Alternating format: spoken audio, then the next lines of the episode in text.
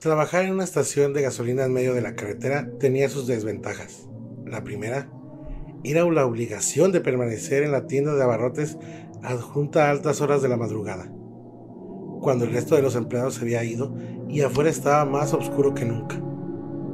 Si algún camionero o viajero llegaba en medio de la noche, siempre podía despacharse solo y llenar el tanque.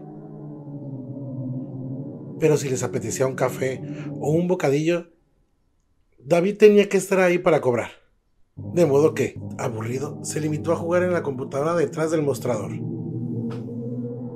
La verdad es que era raro que alguien entrara en la tienda a esas horas. Fue por eso que se sorprendió mucho. Cuando alzó la mirada y vio una extraña mujer de edad avanzada mirándolo desde la puerta. La aludida llevaba guantes, una bufanda en torno al cuello, un sombrero en la cabeza y enormes lentes oscuros que impedían ver sus ojos, más allá de su inapropiada indumentaria. David sintió que había algo en ella que le daba muy mala espina. Disculpa, joven, le dijo ella con una voz muy extraña.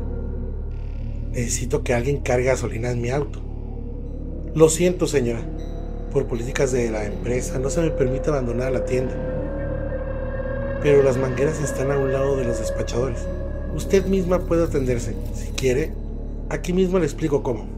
Pero la mujer hizo una mueca de desagrado y volvió a salir. Afuera estaba tan oscuro que David no pudo ver si estaba cargando la gasolina. Pero esperaba que así fuera para que se marchara pronto. Diez minutos después, la mujer volvió a entrar para su decepción. Joven, iba a usar el baño de al lado, pero no hay papel. ¿Puede salir a poner un rollo? Si gusta le doy este. Le extendió el papel higiénico. La mujer se lo arrebató de mala gana y salió. Un rato después volvió y lo miró, a través de sus gafas, penetrantemente. David comenzaba a ponerse incómodo. A lo largo de una hora, la desconocida inventó todo tipo de excusas para que la acompañara fuera de la tienda. Pero él, asustado y haciendo caso de un fuerte instinto, siempre le respondía que su lugar estaba tras el mostrador que desobedecer las políticas de la tienda podía costarle su empleo. Finalmente la señora acertó de aquello y se marchó, para libre del muchacho. Por la mañana, cuando el sol salió y David por fin pudo marcharse a casa, se dirigió a su auto y encontró algo que le heló la sangre. Sobre el capo del vehículo había unos guantes, una bufanda, un sombrero, unas gafas de sol y una peluca rubia, los mismos que aquella tenebrosa mujer llevaba horas atrás. Esta historia fue posteada hace un tiempo en un foro de internet.